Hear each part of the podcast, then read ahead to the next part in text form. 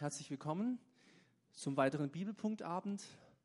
Heute nach wie vor das Thema, das Oberthema, das Vaterunser Geheimnis und heute geht es um dieses, diesen Abschnitt und vergib uns unsere Schuld, aufs Miteinander kommt's an.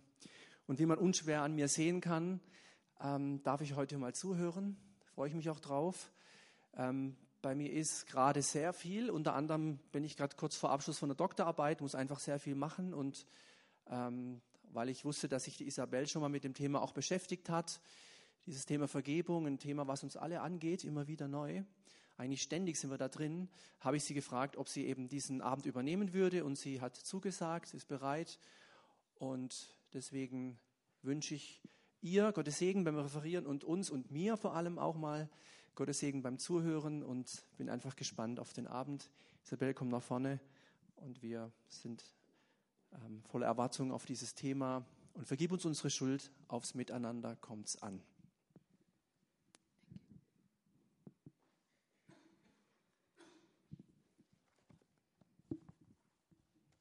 Ja, von meiner Seite auch ein herzliches Willkommen zu diesem Bibelpunkt-Thema. Und ich möchte am Anfang noch beten. Wer möchte, darf dazu aufstehen.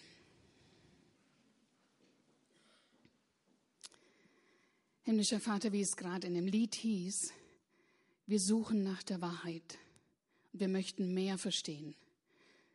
So kommen wir zu dir und wir möchten mehr verstehen, was es mit diesem Thema Vergebung auf sich hat. Wir möchten mehr erkennen, was du uns schenkst mit Vergebung. Und wir möchten verstehen und danach handeln, was du von uns erwartest im unserem Miteinander, wenn es um Vergebung geht. Und so bitte ich dich von ganzem Herzen, dass du durch deinen Heiligen Geist zu uns redest und dass du uns hilfst zu hören, was du uns heute Abend sagst. Vielen Dank dafür. Amen.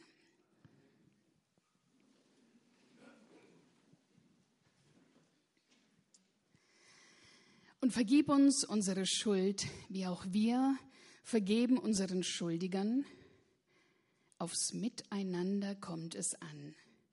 Was hat denn jetzt diese Bitte und vergib uns unsere Schuld mit dem Miteinander zu tun? Eigentlich müsste ja der zweite Teil dieses Satzes mit dem Miteinander zu tun haben. Es ist interessant, dass das Vaterunser an dieser Stelle zum zweiten Mal unsere Beziehung zu Gott ganz eng verknüpft mit unserer Beziehung zu unseren Mitmenschen. Wieso zum zweiten Mal? Wo war das schon der Fall? Bei der Bitte um das tägliche Brot. Haben wir das gehört? Da hieß es, bei der Bitte um das tägliche Brot, das nicht ausgeht und um die Beruhigung aller existenziellen Ängste, da hieß es, gib uns unser tägliches Brot. Jesus sagte nicht, ihr sollt so beten, gib mir mein tägliches Brot. Das ist verknüpft immer mit unserer Beziehung zu unseren Mitmenschen. Diese Bitte steht auch nicht für sich alleine. Und dieses uns ist scheinbar bei Gott so wichtig, dass er klare Hinweise gibt, wie jetzt zum Beispiel auch unsere Gemeinschaft nicht kaputt geht. Unser Miteinander. Wir haben das letztens in einer Predigt gehört, die Solochristen, die gibt's nicht. Die Einzelkämpfer, die Rambos, die unterwegs sind im Namen des Herrn, die gibt es so nicht, außer sie haben einen ganz besonderen Auftrag extra von Gott bekommen. Mit Gott und für Gott leben, das hat immer mit einem Uns zu tun. Und wir haben das letzte Mal ähm, oder vor kurzem verstanden, dass es auch mit dem Leib Jesu zu tun hat, weil der Leib ist so, das ist ein Miteinander aus vielen Teilen, die miteinander mit dem Kopf verbunden sind. Keine Hand hängt allein am Kopf. Füße auch nicht. Und die nächste, diese Bitte hier, ähm, unser heutiges Thema, ist auch eng verknüpft mit der Beziehung zu unseren Mitmenschen. Scheinbar geht es nicht, dass das Thema Schuld und Vergebung zwischen Gott und uns völlig losgelöst behandelt werden kann von dem Thema Schuld und Vergebung zwischen mir und meinem Nächsten. Wir können das nicht trennen. Jesus verknüpft es hier im Vater unser ganz eng. Und das ist neu.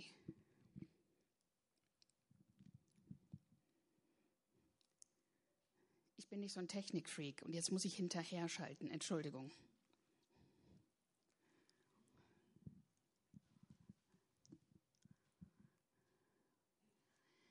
Ja, also die Beziehung zwischen Gott und uns ist verknüpft mit uns und unseren Mitmenschen. In der Bitte gib uns unser Brot und in der Bitte vergib uns, wie wir unseren Schuldnern vergeben. Und was ist daran neu? Was hat Jesus, was ist da anders als ähm, das, was vorher war? Wir finden im jüdischen 18 Bittengebet, das war das Hauptgebet des jüdischen Gottesdienstes, nur eine Bitte um Vergebung von Gott. Hier ist sie nicht verknüpft mit unserer Vergebung für andere Menschen. Und hier jetzt im Vater unser stellt Jesus, wie auch später noch mehrmals in seinen Worten, die er den Jüngern mitgibt, eine Verknüpfung dieser zwei Ebenen her. Vergebung zwischen Gott und mir, diese vertikale Ebene hat zu tun mit der Vergebung zwischen mir und anderen, der horizontalen Ebene. Warum? Das sehen wir gleich. Überlegen wir erst, worum geht es denn bei dem Thema Vergebung? Was muss vergeben werden? Vergeben werden muss Schuld. Vergib uns unsere Schuld. In Matthäus 6, Vers 12 bis 13, das ist äh, die Stelle, wo Matthäus das Vaterunser schreibt, da heißt es, vergib uns unsere Schulden oder unsere Schuld. Und das Wort, was da steht, was gebraucht ist, heißt Übertretungen, die Schuld, die Wiedergutmachung fordert. Lukas schreibt, ähm, als er das äh, Vaterunser formuliert, vergib uns unsere Sünden. Und was die beiden machen, sie geben Wörter wieder, wofür Jesus im Aramäischen ein Wort hatte. Im Aramäischen, da gibt es ein Wort für zwei Arten von Schuld. Und ich möchte die einmal vorstellen.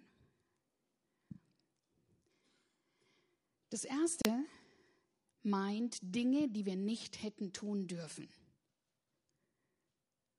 Wie Lügen, wie Stehlen, Schaden zufügen, töten, ähm, Ehebrechen, was auch immer. Ähm, Dinge, die wir nicht hätten tun dürfen und deswegen auch Übertretungen, weil sie das, ähm, die Gebote übertreten, die Gott für uns gegeben hat. Aber dann gibt es noch eine andere Art von Schuld und die ist sehr wichtig. Das sind nämlich die Verpflichtungen, denen wir nicht nachgekommen sind. Das heißt, das, was wir unterlassen haben, was wir versäumt haben zu tun, gegenüber Gott und Menschen. Das ist das, wo wir zum Beispiel nicht geliebt haben, wo wir nicht ermutigt haben, wo wir nicht geholfen haben, nicht ermahnt und liebevoll zurechtgebracht haben, wo wir jemanden nicht anerkannt haben, nicht höher geschätzt haben als uns selbst, wo wir Gott nicht an erste Stelle gesetzt haben. Alles, was ungetan blieb und hätte getan werden sollen. Wie ist das bei Gott mit der Vergebung? All dessen, was wir falsch gemacht haben, wo wir daneben lagen oder auch ähm, all dessen, was wir unterlassen haben. Wie geht er damit um? Dafür gebraucht Jesus ein Gleichnis. Und es ist interessant, dass er am Anfang sagt zu seinen Jüngern, ähm, das ist so wichtig, da müsst ihr wissen, äh, mit Gottes Reich ist es so wie. Und zwar antwortet er das ähm, auf die Frage von Petrus, du sag mal, wie viel müssen wir denn vergeben? Scheinbar war das ein Thema, was sie auch bewegt hat. Wie oft müssen wir denn vergeben? Reicht siebenmal. Und damit hat er ja schon ziemlich viel ähm, angesetzt. Überlegen wir mal, an wie vielen Tagen unseres Lebens haben wir siebenmal großzügig vergeben? Das war pro Tag siebenmal, nicht im Leben.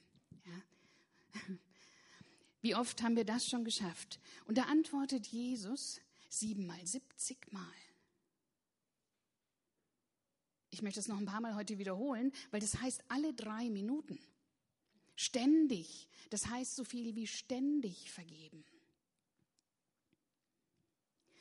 Jesus sagt hier also, ähm, wir schauen uns dieses Gleichnis einmal an, ähm, in Matthäus 18, mit dem Vergeben ist es so wie. Und dann erzählt er dieses Gleichnis und ich möchte das einmal vorlesen. Mit dem Himmelreich ist es wie mit einem König, der mit den Dienern, die seine Güter verwalteten, abrechnen wollte. Gleich zu Beginn brachte man einen vor ihn, der ihm zehntausend Talente schuldete. Und weil er nicht zahlen konnte, befahl der Herr ihn mit Frau und Kindern und seinem gesamten Besitz zu verkaufen und mit diesem Erlös die Schuld zu begleichen. Der Mann warf sich vor ihm nieder und bat auf den Knien, Hab Geduld mit mir, ich will dir alles zurückzahlen. Da hatte der Herr Mitleid mit seinem Diener. Er ließ ihn frei und auch die Schuld erließ er ihm. Er ließ ihn frei und auch die Schuld erließ er ihm. Doch kaum war der Mann zur Tür raus, da traf er einen anderen Diener, der ihm hundert Denare schuldete. Und er packte ihn an der Kehle, würgte ihn und sagte, bezahle, was du mir schuldig bist. Da warf sich dieser Mann vor ihm nieder und flehte ihn auch an, hab Geduld mit mir, ich will es dir zurückzahlen. Er aber wollte nicht darauf eingehen, sondern ließ ihn auf der Stelle ins Gefängnis werfen, wo er so lange bleiben sollte, bis er ihm die Schuld zurückgezahlt hätte. Als das die anderen Diener sahen, waren sie entsetzt. Sie gingen zu dem Herrn und berichteten ihm alles. Und da ließ sein Herr ihn kommen und sagte zu ihm, du böser Mensch, deine ganze Schuld habe ich dir erlassen, weil du mich angefleht hast. Hättest du da mit jenem anderen Diener nicht auch Erbarmen haben müssen, so wie ich mit dir Erbarmen hatte? Und voller Zorn übergab ihn der Herr den Folterknechten, bis er ihm alles zurückgezahlt hätte, was er ihm schuldig war so wird auch mein Vater im Himmel jeden von euch behandeln, der seinem Bruder nicht von Herzen vergibt.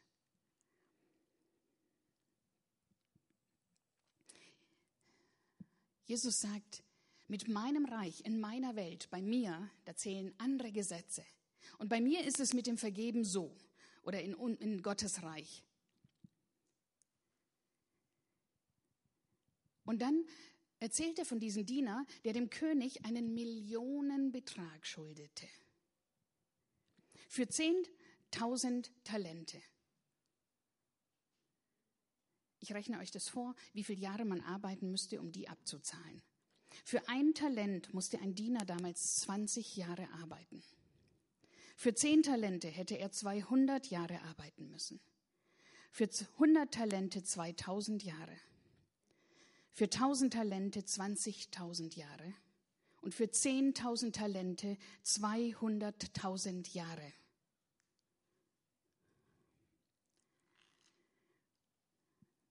Uns wird gleich klar, das ist gar nicht machbar. Das ist gar nicht auszugleichen. Diese Schuld ist nicht abzutragen. Das ist eine Schuld, die menschlich nicht zu begleichen ist. Dieses Gleichnis gehört zu den Worten Jesu, wo man sich ganz sicher ist, dass es von Jesus selbst gesprochen wurde. Und die haben eine besondere Bedeutung. Dass es nicht nur weitergegeben ist und von anderen formuliert, sondern dass Jesus selber das erzählt hat. Und er sagt hier, das war eine Schuld, die nicht abzutragen war. Und trotzdem wagt jetzt dieser Diener, ähm, als der König ihn und seine Familie verkaufen will, um wenigstens einen Teil zurückzubekommen, um Gnade anzuflehen und sagt, hab Geduld, ich will dir alles bezahlen. Wie unsinnig oder wie wahnsinnig. Ich will dir alles bezahlen. Hab Geduld. Dieses Wort hab Geduld heißt, ihr sei großmütig, halt lang aus. Der hätte lange aushalten müssen. Und trotzdem, obwohl das so unrealistisch ist, obwohl der König hätte sagen können, geht's dir noch gut? Da heißt es, der König wurde innerlich bewegt. Er wurde von Erbarmen ergriffen. Und er gab ihn los. Er hat ihm die Strafe erspart und die Schuld. Er gab ihn los heißt, er hat ihn aus der sicheren Bestrafung vollkommen entlassen. Vollkommen entlassen. Vergebung ist hier aus der Bestrafung entlassen, aus der Verpflichtung entlassen, davon entbinden, jemanden von etwas entbinden. Und jetzt wird es spannend. Dieser Mann, den gerade eine unendlich große Schuldenlast, die er in 2000 Leben nicht hätte abzahlen können, ähm, entlassen, erlassen wurde, der trifft jetzt einen Mitknecht, der ihm die lächerliche Summe von 100 Denaren schuldet. Die konnte man in 100 Tagen verdienen. Verstehen wir den Unterschied? Diese lächerliche Summe, die möchte er wieder haben. Und er wirkt ihn mit den Worten, bezahl mir alles, was du mir schuldig bist. Und jetzt wiederholt sich die Geschichte. Da sagt einer, hab Geduld mit mir, sei großmütig, ich will dir alles bezahlen.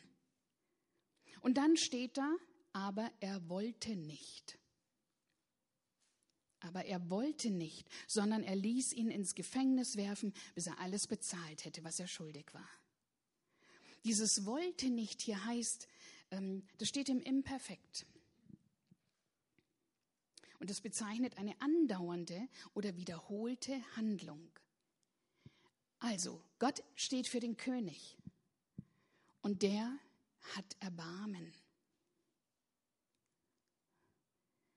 Und er gab ihn los, er hat ihn aus einer Schuld entlassen, die sowieso nicht gut zu machen gewesen wäre.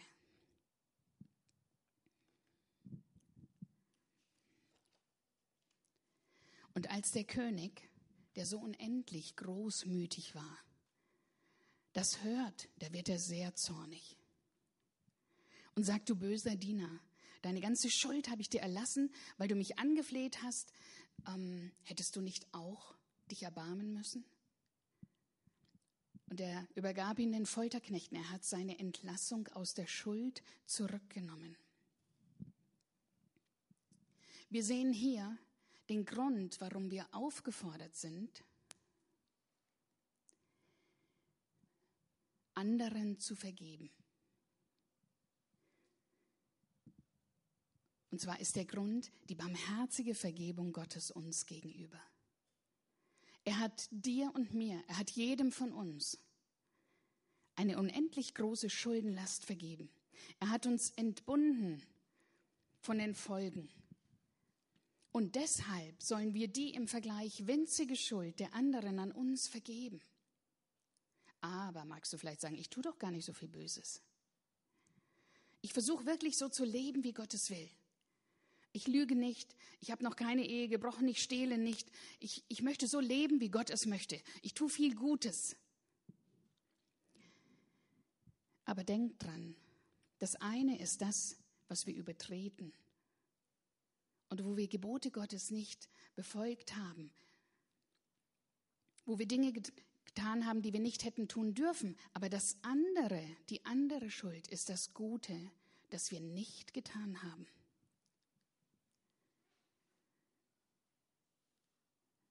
Wo ich hätte trösten sollen, wo ich hätte lieben sollen, wo ich hätte helfen sollen, wo ich dem anderen den Vorrang hätte lassen sollen, der Berg all dessen, was wir hätten tun sollen und es nicht getan haben, der ist, wenn wir ganz ehrlich sind, riesengroß.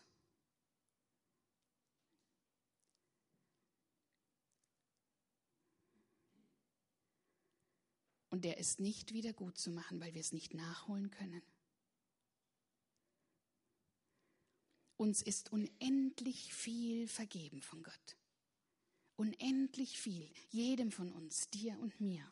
Und Jesus sagt hier abschließend, mit der Bitte um das tägliche Brot, betet auch täglich um diese Vergebung. Das ist ein wiederkehrender Bedarf. Genauso wie wir unser tägliches Brot brauchen, braucht unser tägliches Leben Vergebung. Das ist nicht nur ein einmaliger Akt am Anfang wenn, unseres Lebens mit Gott, ähm, sondern das ist etwas, was wir täglich wieder in Anspruch nehmen müssen für all das, was wir nicht getan haben und hätten tun sollen und für all das, was wir getan haben an Bösem. Und so wie dieser König seinen Diener behandelt hat, der die vergleichsweise kleine Schuld seines Mitknechtes nicht vergeben wollte, so behandelt er auch uns, wenn wir nicht von Herzen vergeben. Und was heißt von Herzen vergeben? Das heißt in den Gedanken, mit dem Willen, in der Entscheidung. Das hat ziemlich wenig mit Gefühl zu tun. Obwohl wir merken, die Verletzung hat ziemlich viel mit Gefühl zu tun. Und es ist ganz wichtig, dass wir uns das bewusst machen. Die barmherzige Vergebung Gottes uns gegenüber wird hinfällig, wenn wir unseren Schuldnern nicht vergeben. Das ist eine ernste Sache. Und deshalb sagt er, siebenmal, siebzigmal sollt ihr vergeben. Weil das, was Gott uns vergeben hat, sowieso tausende Male größer ist und mehr ins Gewicht fällt.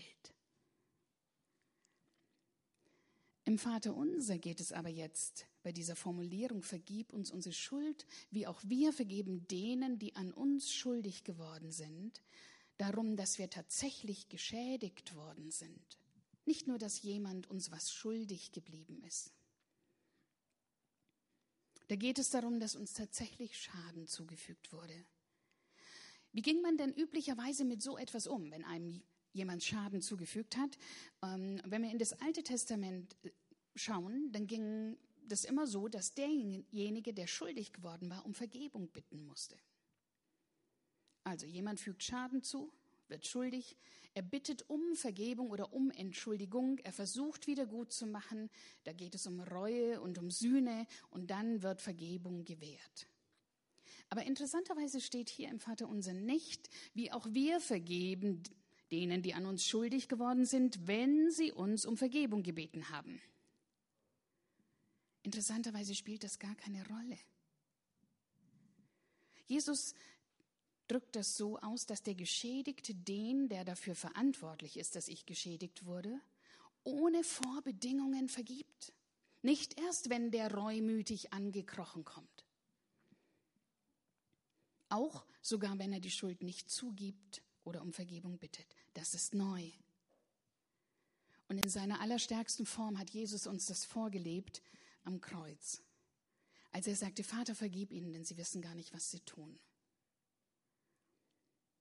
Weder Pilatus noch der hohe Priester noch der hohe Rat noch sonst jemand hat ihn je um Vergebung gebeten. Er hat, ihm, er hat ihnen im Vorhinein vergeben. Er ist unser Modell dafür.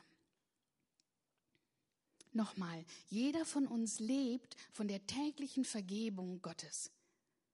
Jeder von uns macht Dinge täglich, die er nicht tun sollte oder unterlässt Dinge, die er hätte tun sollen aus Gottes Sicht. Und deshalb, das ist ein Hinweis darauf, wir sind alle Opfer und Täter.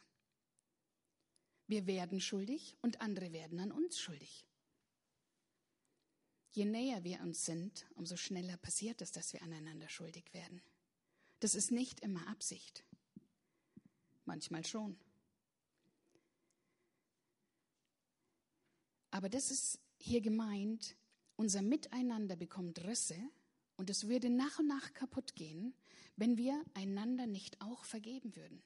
Genauso wie unser Miteinander mit Gott Risse bekommen würde, wenn er uns nicht vergeben würde. Und alles, was sich zwischen uns abspielt, wir sind sein Leib, funktioniert genauso wie das oder ganz ähnlich wie das, was sich zwischen ihm und uns abspielt. Damit unser Miteinander keine Risse bekommt, ähm, haben wir dieses Mittel der Vergebung. Und ich möchte einmal Konrad Staus äh, zitieren, der ein sehr schönes wirklich hilfreiche, hilfreiches Buch über Vergebung geschrieben hat. Da sagt er, Vergebung ist eine außerordentlich stark wirksame Bewältigungsform von Leid, das sich Menschen gegenseitig antun. Das ist so eine starke Bewältigungsform von Leid, dass das sogar Menschen benutzen, die überhaupt nicht glauben. Man hat das inzwischen schon im Kern ähm, entspiritualisiert. Man hat das aus den Glaubensthemen herausgenommen, hat gesagt, Leute, ihr müsst vergeben, damit ihr gesund werdet, sonst werdet ihr psychisch krank und hat daraus Therapieformen gemacht in einzelnen Schritten. Nicht nur einer, sondern sogar mehrere. Ist interessant, dass die Möglichkeit, Leid zu bewältigen, auch von denen anerkannt wird in der Vergebung, die ähm, darin kein Thema sehen, was auch mit Gott zu tun hat. Und er sagte, Vergebung und Versöhnungsarbeit hat zur Folge, dass zwischenmenschliche Beziehungsverletzungen und die daraus resultierenden Beziehungsstörungen wieder geheilt werden. Da, wo Menschen zusammen sind, passieren Beziehungsverletzungen. Und die können geheilt werden. Und der Weg, der allererste, der höchste Königsweg dazu ist Vergebung. Und Jesus zeigt hier, dass dieser Weg anders stattfindet als im Alten Testament. Im Alten Testament war es noch so, dass die Initiative für Vergebung beim Täter lag. Der musste kommen, die Initiative ergreifen und sich entschuldigen. Um Vergebung bitten. Wenn der bereute, dann konnte Vergebung gewährt werden.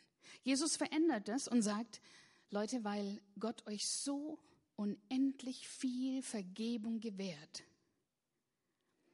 kann unabhängig von dem Täter und ob der ankommt und um Vergebung bittet, die Initiative für Vergebung bei jedem von euch liegen.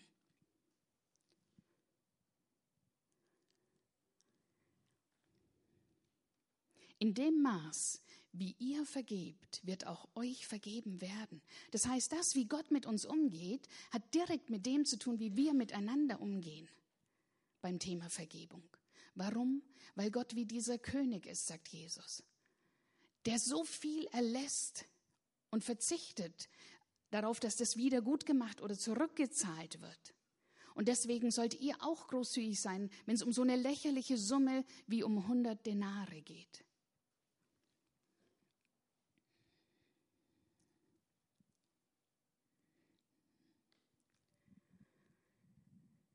Jesus verändert die ganze Fragestellung und er fragt hier nicht nach der Schuld, wenn es ums Thema Vergeben geht.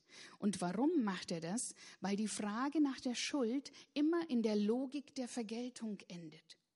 Wenn ich über die Schuld nachdenke, ähm, wie schuldig jemand an mir geworden ist, überlege ich immer als nächstes, wie kann das wieder gut gemacht werden, wie kann ich mich dafür rächen, wie kann das ausgeglichen werden.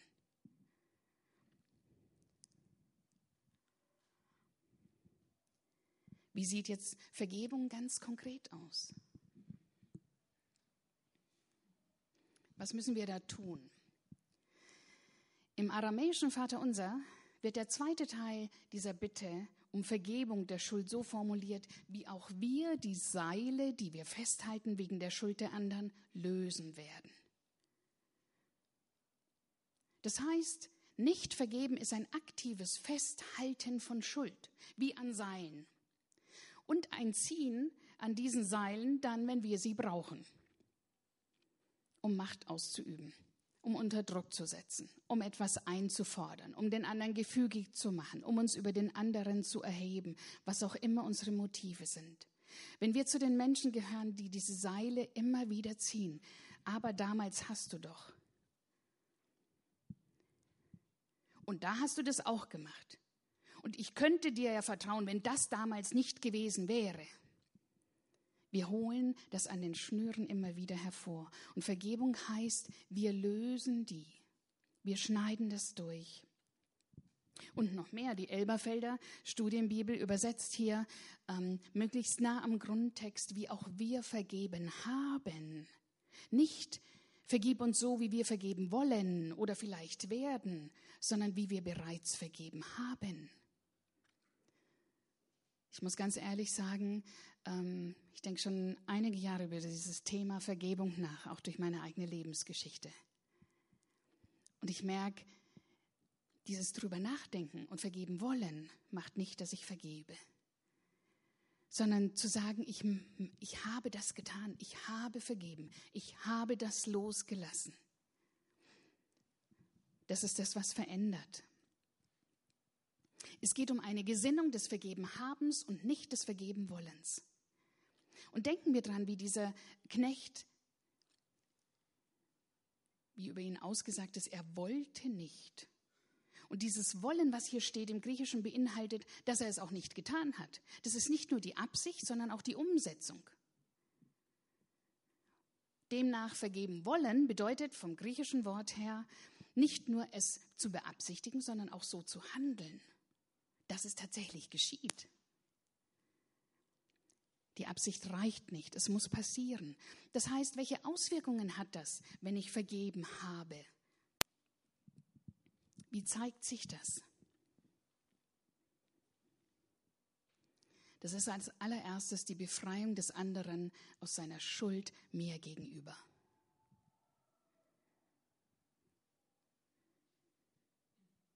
Ich sehe dich gar nicht mehr mit dieser Schuld. Wie hieß es? Er, er ließ ihm die Strafe und er gab ihn los. Das heißt, die Verletzung, die wird nicht nachgetragen. Übrigens, wer nachträgt, hat viel zu schleppen. Wenn wir allen alles nachtragen, was uns wehgetan hat, dann tragen wir ganz schöne Lasten mit uns herum. Es heißt, der Schaden wird dem anderen nicht mehr angehängt. Da haben wir wieder das Bild mit den Seilen. Ich werde das im Alltag nicht mehr holen, nicht mehr erwähnen. Bei keinem unserer neuen Streits und Auseinandersetzungen werde ich das nochmal hervorziehen. Das heißt, ich betrachte die Schuld als vergangen. Es liegt hinter mir. Übrigens, wir leben in der Gegenwart. Sobald ich mit dem hinter mir beschäftigt bin, bin ich in der Vergangenheit. Aber da findet mein Leben nicht statt. Mein Leben findet hier und heute statt, in der Gegenwart. Und da ist das nicht mehr gegenwärtig. Und ich bewerte den anderen nicht mehr negativ und fordere keine Strafe. Das ist keine Verdrängung. Das heißt nicht, ich tue so, als hätte es das nicht gegeben. Das ist ein Unterschied. Ich weiß, dass das war und ich weiß, dass es verletzt hat. Aber ich fordere keine Wiedergutmachung. Ich verhalte mich heute so, als wäre das überhaupt nie geschehen. Das heißt, ich schaffe keinen Ausgleich, und da sind wir ja ganz subtil im Alltag, wie wir einen Ausgleich schaffen für das, was jemand uns angetan hat. Das ist gar nicht so einfach, das kostet Arbeit. Wenn uns jemand verletzt hat, und das heißt ja noch nicht mal, dass es tatsächlich passiert ist, sondern auch, dass mir das so vorkam, dass ich das so verbucht habe, was uns dann alles einfällt, wie wir uns verhalten. Wir meiden die Person, wir werden kurz und knapp oder wir kommunizieren gar nicht. Meine Mutter hat mal gesagt, ähm, wenn es Stress mit ihrem Vater gab, dann konnte der 14 Tage kein Wort mit ihr reden und die wohnten im gleichen Haus. Das ist keine Vergebung. Ja, das ist ähm, sich rächen. Sich so verhalten, als wäre das nie geschehen. Auch in dem, wie wir mit der Beziehung jetzt umgehen. Wie müsste ich mich verhalten? Jeder darf mal kurz überlegen, in meiner Ehe, in der Gemeinde, mit meinen Kindern, in meiner Schule, in meinem Freundeskreis wenn ich so vergeben habe, als wären die Dinge nie geschehen.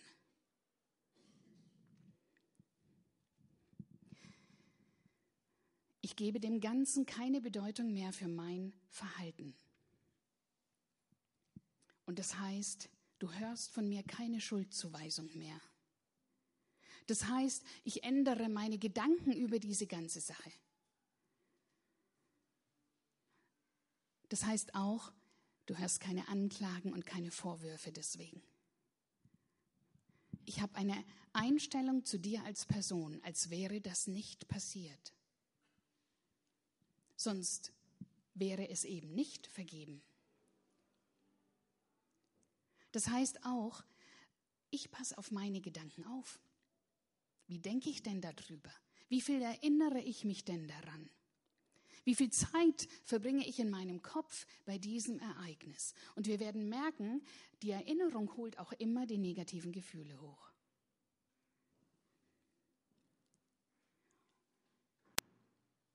Und was ich damit mache, wenn ich das nicht mehr tue,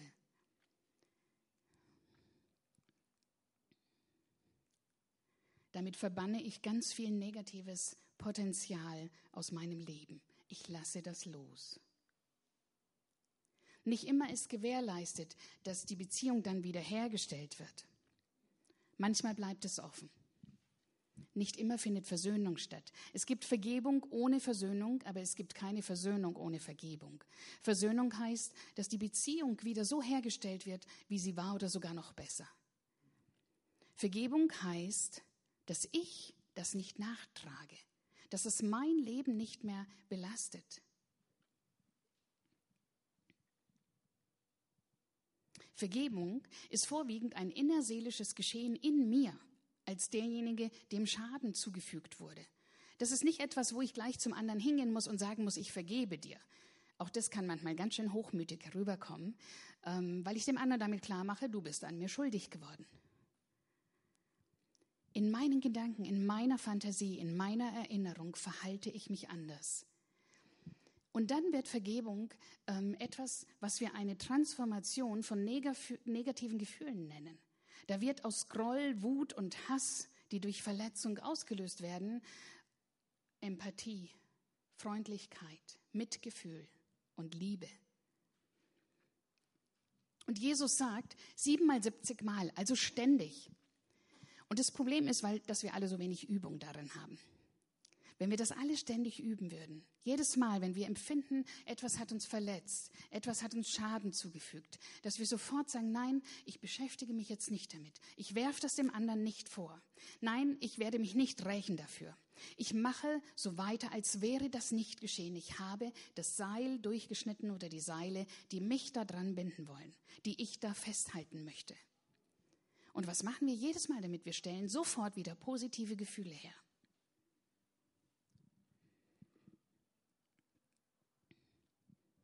Und das geht nur, wenn wir uns der Vergebung bewusst sind, die Gott uns geschenkt hat. Das geht nur, wenn uns klar ist, dieser Riesenberg, der mir erlassen ist, da kann ich das bisschen vergeben, was andere Menschen mir antun. Und es geht unilateral, das heißt, da muss der andere nicht zu mir kommen, den brauche ich dafür nicht. Das kann ich für mich entscheiden, weil das erstmal in mir passiert.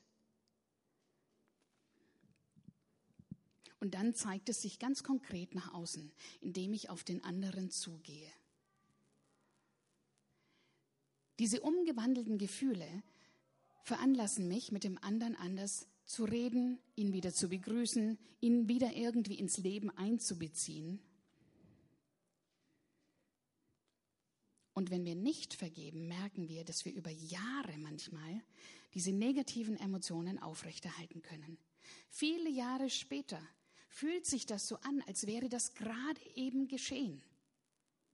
Und das ist das, was unser Leben verdirbt, was unserem Leben Mühe macht und Negatives gibt.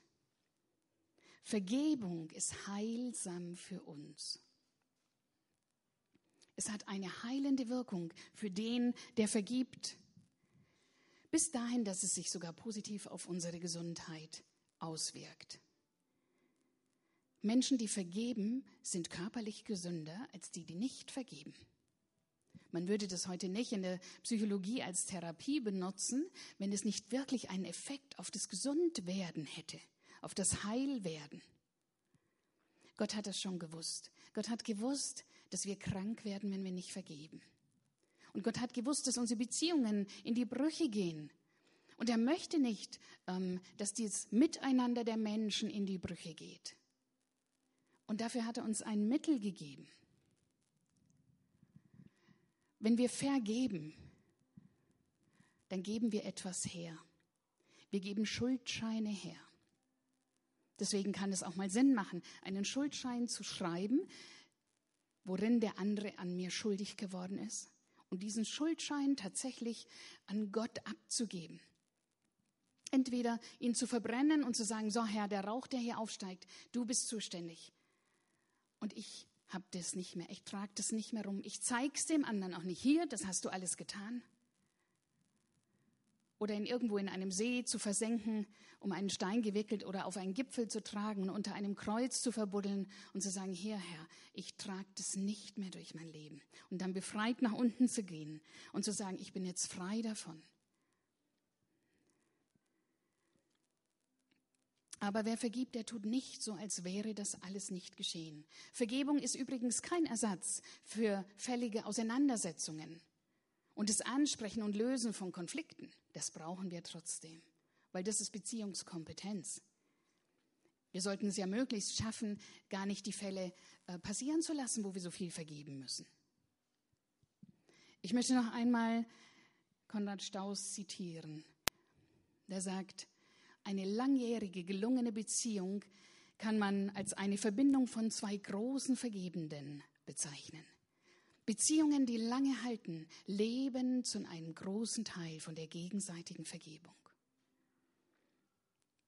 Und wenn wir wollen, dass unser Miteinander auf Dauer gelingt, wenn du möchtest, dass deine Ehe auf Dauer gelingt, dann müssen du und ich große Vergebende sein.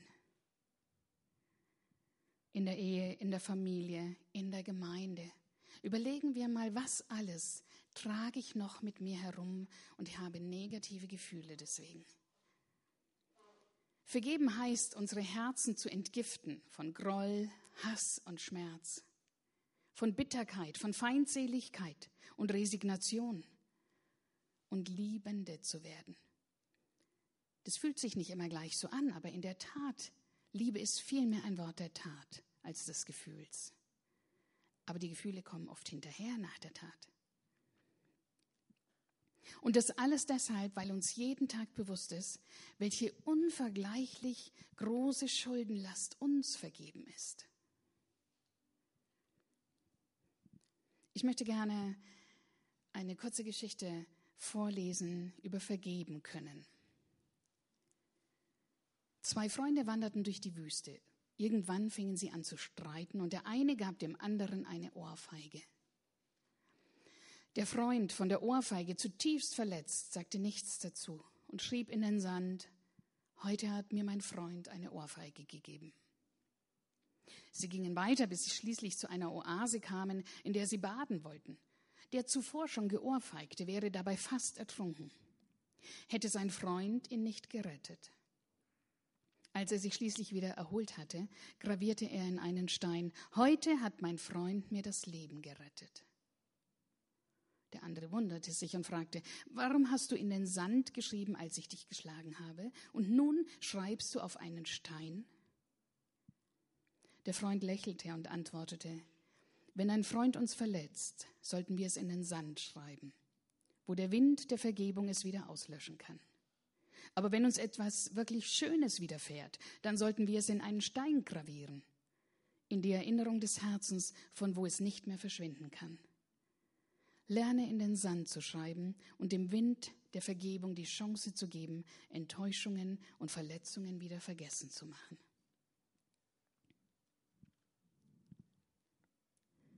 Ich möchte uns gerne eine Hausaufgabe geben, damit wir ganz konkret werden. Und das Beste ist, innerhalb von 72 Stunden damit anfangen.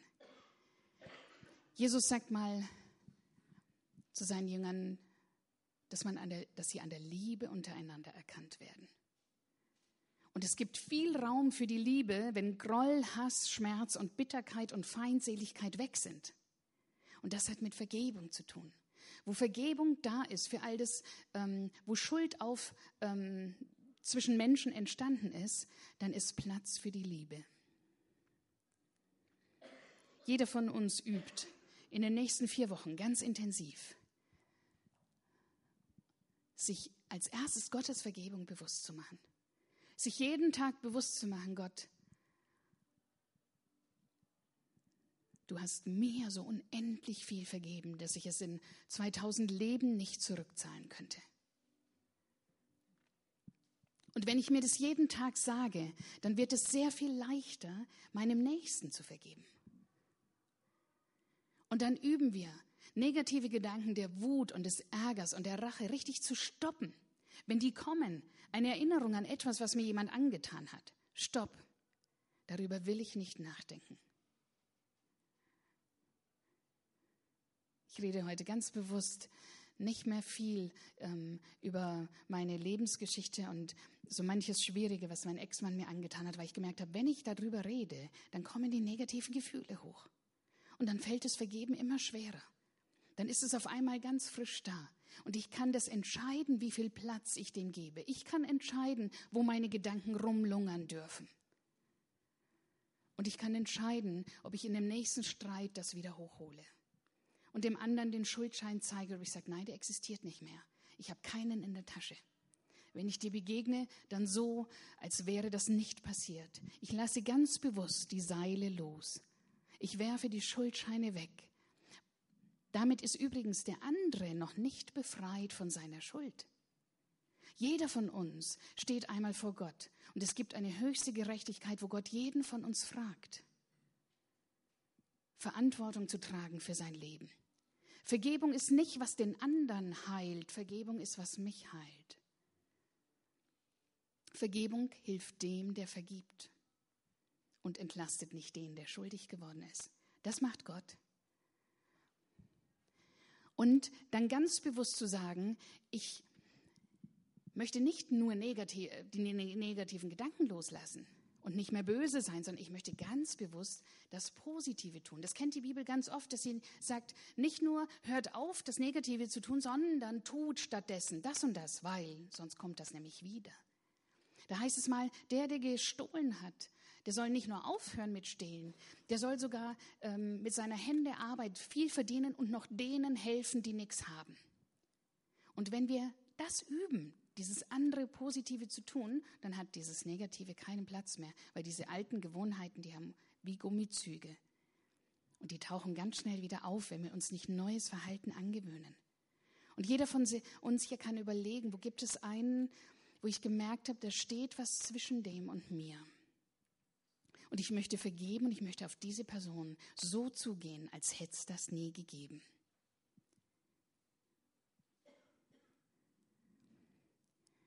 Das, was wir da tun, tun wir aus Dankbarkeit Gott gegenüber. Das ist eine Verpflichtung, dass uns so viel vergeben ist, dass auch wir Vergebende werden und damit widerspiegeln in unserer Gemeinschaft, auch als Paare, wie Gott mit uns Menschen umgeht. Wir spiegeln dann etwas wider von Gottes Wesen. Und wo wir sagen, das geht aber jetzt weit über mein menschliches Vermögen hinaus, da kann Gottes Geist in uns das bewirken.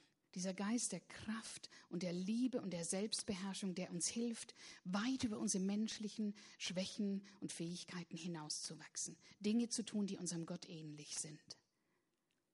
Und ich bete darum, dass er uns dafür Gnade schenkt, mehr und mehr, damit auch wir an der Liebe erkannt werden. Denn aufs Miteinander kommt es an. Wir beten noch.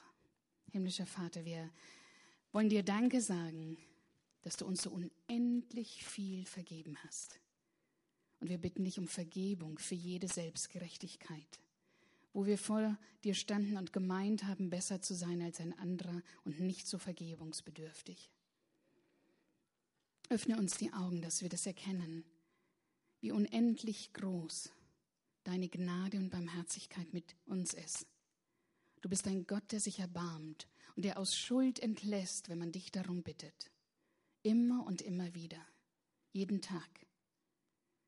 Und das spornt uns an, ganz neu, dass wir Vergebende sind, dass wir uns erbarmen und dass wir Menschen das nicht nachtragen, was sie uns angetan haben. Und dass wir unser Leben damit nicht schwer machen, sondern dass wir so handeln, wie du handelst. Großzügig aus der Schuld zu entlassen und die Seile durchzutrennen, nicht mehr nachzutragen, nicht mehr drüber nachzugrübeln, nicht auf Vergeltung ähm, zu hoffen und nachzusennen, sondern wirklich Liebende zu bleiben, dir ähnlich zu sein in diesem Verhalten. Erinnere uns daran jeden Tag und hilf uns durch deinen guten Heiligen Geist, dass wir das schaffen. Dass uns das immer mehr gelingt. Und wir wollen das wirklich üben, vielfach jeden Tag. Danke, dass du gesagt hast, dass du dann zu erkennen sein wirst unter uns, weil da ganz viel Raum für deine Liebe ist. In Jesu Namen. Amen.